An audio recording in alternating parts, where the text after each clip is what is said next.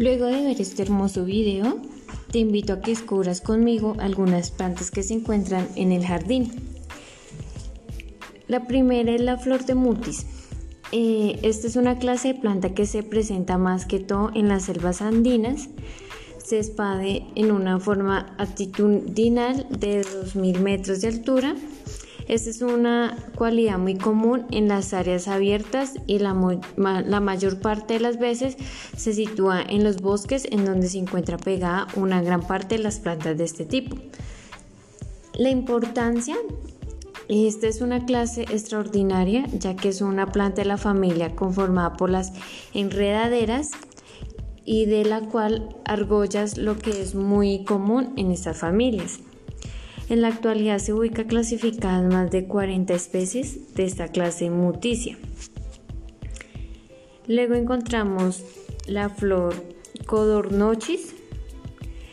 Esta flor es una hierba epífica, esto quiere decir que deriva encima de las ramas de los arbustos, pero sin nutrirse las minas. Se ubica en la humedad y semisombra de las sierras cercanas a la ciudad de Bogotá y de otras zonas como la calera y el estanque de Chingaza.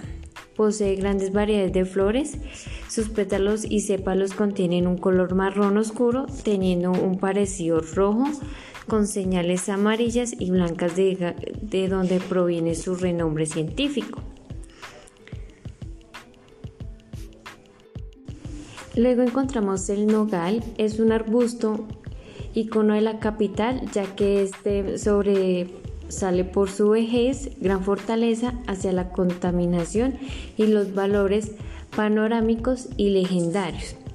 La característica de este árbol posee al menos de 20 metros de altura, un tronco con aberturas en forma circular convertidas de color verde suave conformados por conjuntos de ramas pequeñas en el extremo, como lo vemos en la imagen.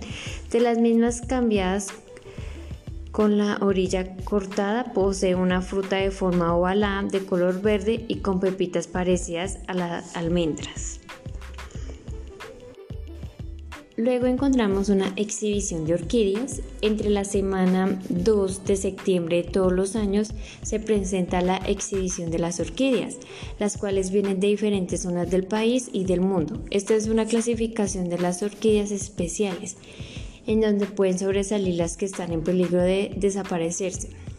En este caso, de las, de las mejores